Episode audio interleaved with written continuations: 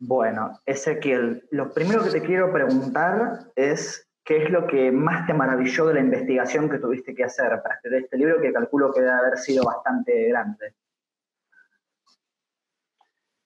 Eh, sí, es, un libro que eh, más que basado en una investigación personal, es síntesis de investigaciones de decenas y decenas de, otros historiadores e historiadoras.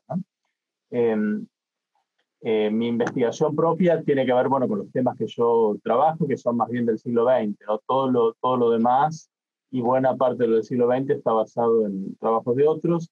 Y, y, la verdad es que no hay una cosa en particular que me, que me haya maravillado en particular, pero sí em, me pareció interesante cómo se puede ir eh, hilvanando narrativamente los ejes principales de, que a mí me interesaban eh, que, que, sean bien centrales, que son por un lado el, eje de las diferencias de clase eh, y cómo la, la, la influencia de, del capitalismo, las relaciones mercantiles fueron em, forjando las diferencias de clase fundamentales en nuestra sociedad, cómo esas diferencias de clase, y este es el segundo eje, se fueron entrelazando también con diferencias étnico-raciales. Ese es un, diría que es uno de los aportes eh, fundamentales del libro y, lo que lo hace distintivo de otras narraciones de la historia argentina. Eh, cómo esos dos ejes, clase y etnicidad, eh, también se, se, articulan con el, con el eje de género, que también está muy presente en el, en el libro. Em, y, y eh, cómo esos tres ejes permiten ir contando una, una, historia argentina con una narrativa, digamos, una línea narrativa más o menos unificada desde la colonia hasta la, hasta la actualidad. Sí, vos sabés que yo una de las cosas que te quería eh, mencionar y que me pareció destacable es justamente eso. Vos, normalmente cuando uno ve una, una, historia de la Argentina, eh, fundamentalmente cuando uno ve un libro de historia o piensa en un libro de historia, eh, y además uno que es voluminoso, como el que escribiste vos, uno fundamentalmente lo que encuentra son eh, hechos políticos y económicos separados en diferentes periodos con todo lo que eso implicó. Pero vos aportás una perspectiva que es también eh, la historia de las minorías en, en, algún sentido, tanto étnico-raciales, bueno, los pueblos este, originarios, este, los negros, mulatos, mestizos, que vos lo contás, sobre todo en la parte colonial, pero después también lo contás este, qué iba pasando en cada momento. También las minorías sexuales, o sea, eh, mujeres homosexuales, lesbianas, digo, llegás hasta, hasta nuestros días. Y es una de las de los preguntas que yo tenía, si esto era, era un aporte tuyo o, o venías viendo que hay una tendencia de también incluir esto en la historia con mayúsculas. En mi, en el, libro efectivamente están, muy presentes todos los grupos subalternos, tanto en términos de, clase, las clases populares, como los grupos eh, minoritarios, como, bien marcás también las minorías eh, sexuales, por supuesto las mujeres también.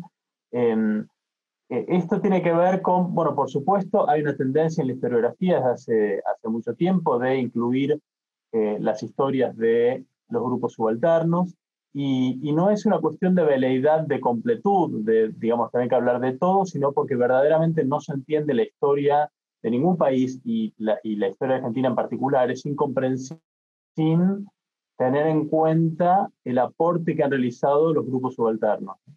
Eh, hay, hay un montón de aspectos de nuestra historia, de la estructura política que tiene, incluso de su de su estructura económica, ni que hablar de la, de la cultura, que es incomprensible sin el aporte plebeyo, el aporte popular, el aporte de las minorías.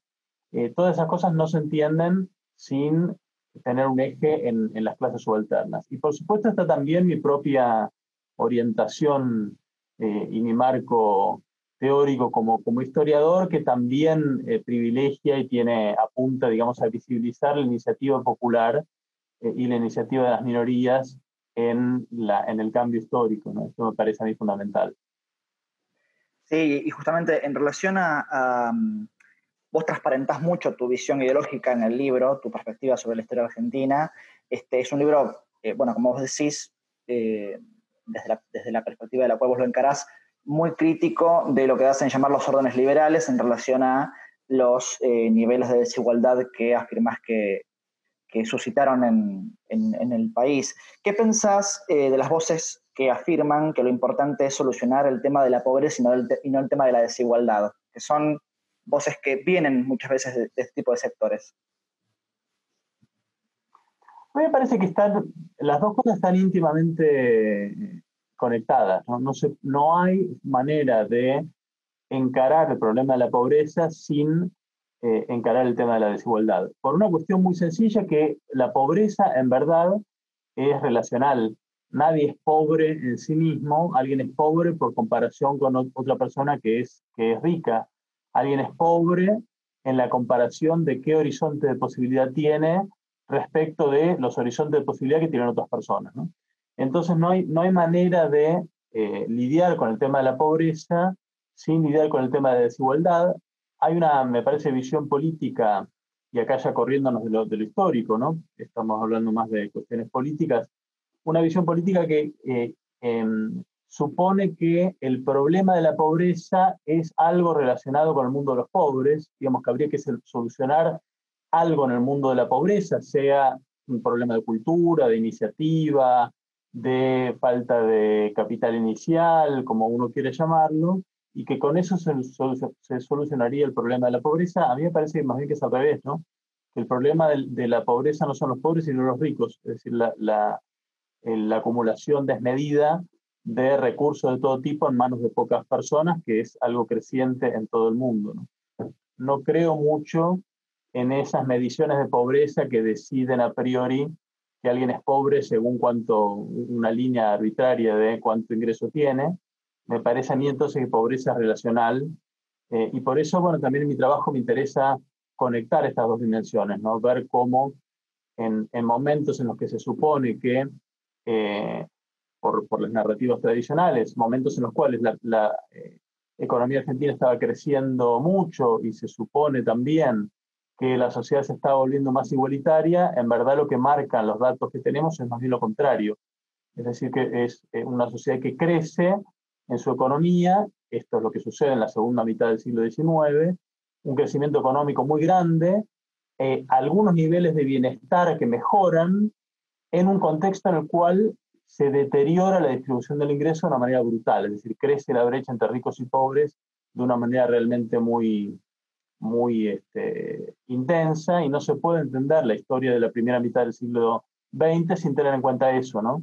que es un modelo de país que, em, que genera eh, canales de bienestar y de ascenso social para algunos, pero en un contexto en el cual el grueso de los beneficios del crecimiento se acumulan en pocas manos. Mm, y cerrás el libro caracterizando a la Argentina como un país pendular, en esa especie como de epílogo donde haces como una síntesis de todo lo que se vio y, y, y reforzas esta característica. Eh, ¿Por qué crees que pasa esto, digo, de heterodoxia a ortodoxia, de orden liberal a, bueno, está toda la discusión en relación a la, palabra populismo, pero bueno, digamos, como alternando de manera pendular dos eh, modelos. Eh, ¿Por qué crees que pasa esto y qué debería suceder, según tu perspectiva, para resolver esta pendulación? Creo que hay por lo menos tres motivos entrelazados por los cuales la política argentina ha sido tan, tan pendular en el siglo, XX. Eh, uno de esos motivos es de orden estrictamente económico y tiene que ver con el lugar periférico de la Argentina en la División Internacional del Trabajo, en el orden capitalista internacional. En esa división del trabajo, esta sociedad se orientó hacia la exportación de carne y cereales eh, en un modelo agroexportador, que es el que impulsaron las élites argentinas en la segunda mitad del siglo XIX, que es, es un modelo con, grandes dificultades de, eh, de, de, incluir económicamente a la población argentina. ¿no? Es, un modelo económico que a lo largo del siglo XX eh, y hoy se ve con, muy patentemente, descansa en un grupo de eh, poca, poca demanda de trabajo, eh, y que entonces eh, eh, tiene mucha dificultad realmente para dar soluciones para, la, para otra porción de la población que no está directamente relacionado con la producción agroganadera o con la producción de commodities eh, hoy en día. Ese es un problema de base. Sobre, sobre este problema se agregan, me parece, me parece otros. por un lado, que las clases populares en nuestro país desde muy temprano y en parte por este mismo problema han tenido un protagonismo central, es decir, han tenido una capacidad muy grande de disputarle poder a las clases altas eh, e incluso han impedido que las clases altas de nuestro país logren una hegemonía perdurable como sí ha sucedido en otros países. Esa situación genera, una, genera esa especie de empate que hubo en, diversas décadas en nuestro país, sobre todo en la segunda mitad del, siglo XX, por el cual eh, las clases altas no eran suficientemente fuertes como para imponer del todo un orden duradero, y las clases populares, por su parte, tenían la posibilidad de desafiar el dominio de las clases altas, pero no de eh, alimentar un movimiento popular capaz de realmente también eh, proponer una hegemonía y un modelo de país de otro tipo. ¿no? En ese contexto me parece a mí que lo que vemos es un ciclo histórico por el cual las clases altas insisten en modelos económicos que solo benefician a una parte minoritaria de la población y que son políticamente inviables, por lo cual esos mismos modelos terminan en situaciones políticamente insostenibles que dan pie a experimentos, digamos, de, la década del 30 hasta la, actualidad. ¿no?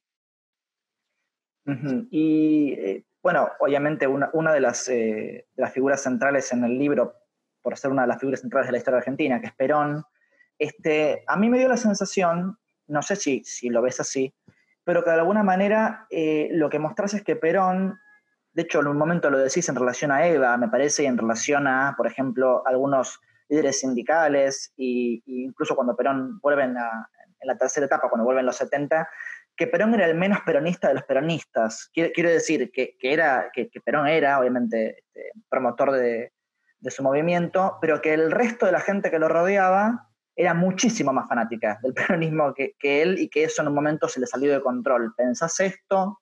¿Lo ves así? Yo describo al peronismo como un encuentro eh, incómodo entre tres componentes fundamentales que no necesariamente tenían que ir juntos y que terminaron juntos por una coyuntura histórica particular. Eh, en esa, eh, en eso, de esos tres componentes, uno de ellos es el liderazgo de Perón, que es absolutamente central.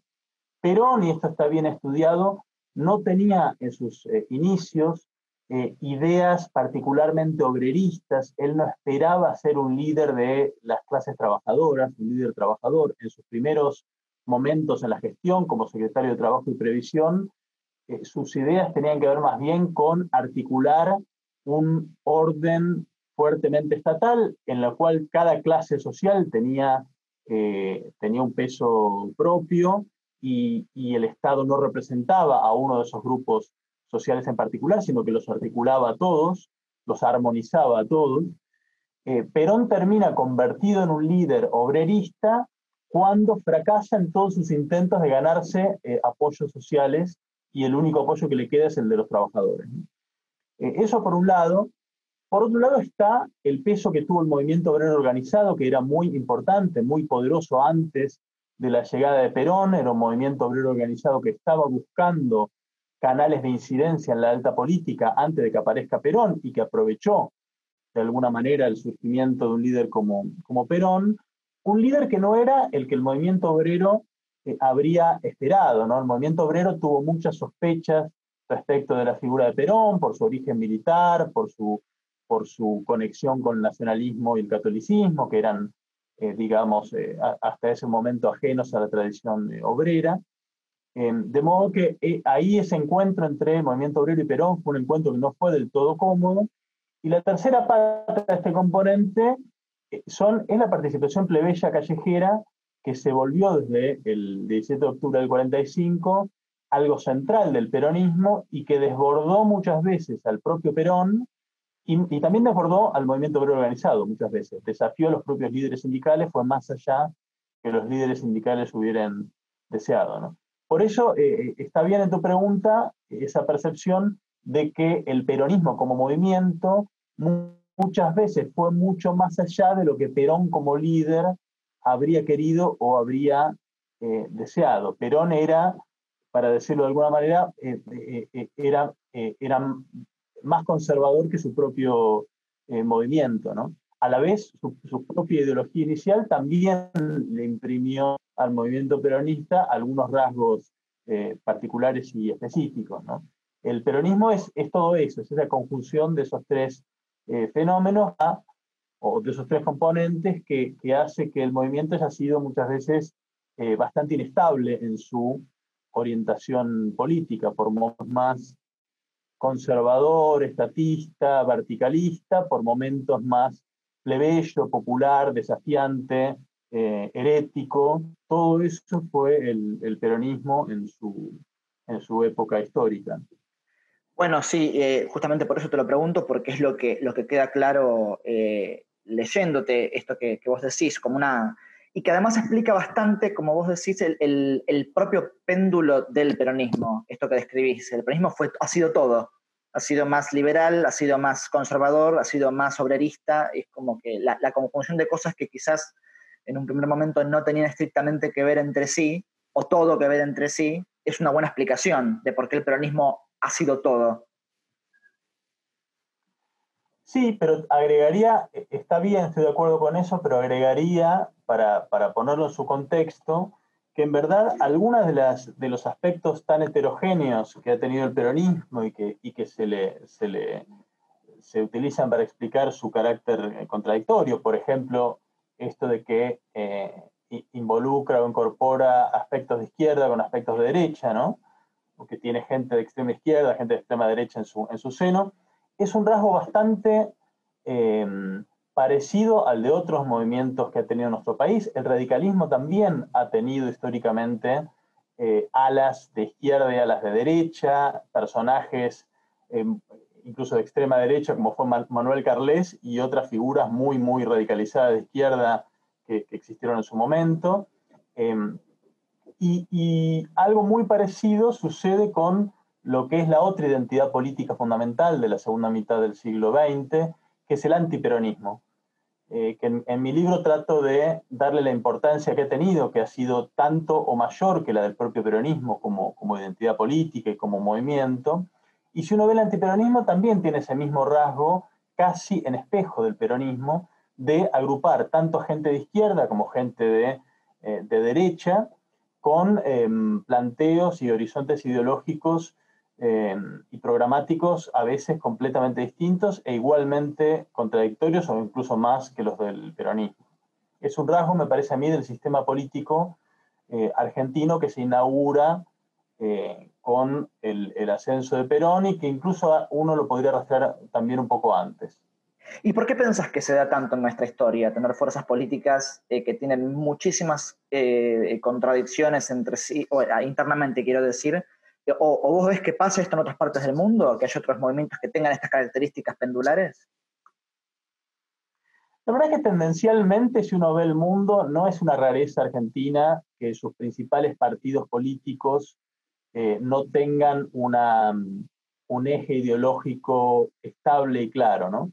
Si uno ve lo que pasa en la política europea o en la política norteamericana, también los partidos han ido evolucionando de em, digamos, una identidad programática muy clara, anclada o bien en la derecha o en la izquierda, a esta especie de partidos que se parecen unos a otros muchísimo, como en el caso, bueno, de, Estados Unidos, donde, donde la diferencia entre republicanos y, y, demócratas se han ido licuando a lo largo del tiempo, pero en Europa, donde la diferencia entre liberales, conservadores y socialdemócratas también se han ido licuando a lo largo del tiempo. ¿no? Em, no, es una rareza, me parece, de, nuestro país. Em, luego uno podría hilar fino y, preguntarse, bueno, ¿por qué tuvo una deriva eh, hacia la derecha tan autoritaria la tradición liberal local? Eh, y por qué entonces alimentó búsquedas democráticas em, más bien por fuera de esa tradición en movimientos populares que a veces tuvieron eh, componentes antiliberales Em, como no podía ser de otra manera, en un contexto en el cual el liberalismo se fue alejando de la tradición democrática. Em, últimas dos preguntas, eh, Ezequiel. Siempre eh, cerramos esta sección con, con, las mismas dos preguntas. La primera es, ¿cómo ves vos hoy la Argentina en este momento? con, mucha preocupación para, quitar el tema de la pandemia, que es un tema coyuntural que en algún momento pasará, y no referirme a eso, con mucha preocupación me parece a mí por eh, un horizonte en el cual tenemos desde 2015 eh, un bipartidismo ya consolidado con, eh, por un lado, una, un eje antiperonista acaudillado por un partido político nuevo, que es el PRO, que es un partido de derecha empresarial, que es la primera vez o el primer partido que tienen nuestras clases altas capaz de ganar elecciones desde que perdieron el poder en 1916. Es la primera vez que tienen un partido propio, ideológico, digamos, con, convicciones eh, firmes, em, capaz de ganar elecciones. ¿no? Y que ese partido es, me parece a mí, el eje de un bipartidismo eh, reconstituido que ha conseguido subordinar como socio menor a la Unión Cívica Radical, que, fue el partido que durante eh, las décadas anteriores había captado el voto antiperonista. ¿no? El Partido Radical ha sido un partido eh, que, muy variable ideológicamente, el PRO no, el PRO es un partido de ideas, un partido ideológico, liberal de, digamos, de derecha, em, con lo cual uno de los, de los ejes de, esa, de ese bipartidismo es ahora un partido claramente de derecha em, y eh, enfrentado a un peronismo que también cristaliza ahora en esta unidad nueva que, que, se ha plasmado con la candidatura de Alberto Fernández, que es un peronismo que ocupa, por comparación con el PRO, por supuesto, un lugar, digamos, más progresista, pero que no, no no es un, me parece a mí, un partido que tenga la eh, vocación o la posibilidad de eh, encarar reformas eh, estructurales que a mí me parece que son necesarias para solucionar algunos de los problemas que, tiene este país. Es decir, es un partido que lo, que veo mm, más, bastante más moderado de lo que podría haberse esperado em, por comparación con lo que fue el kirchnerismo en sus, en sus inicios. ¿no?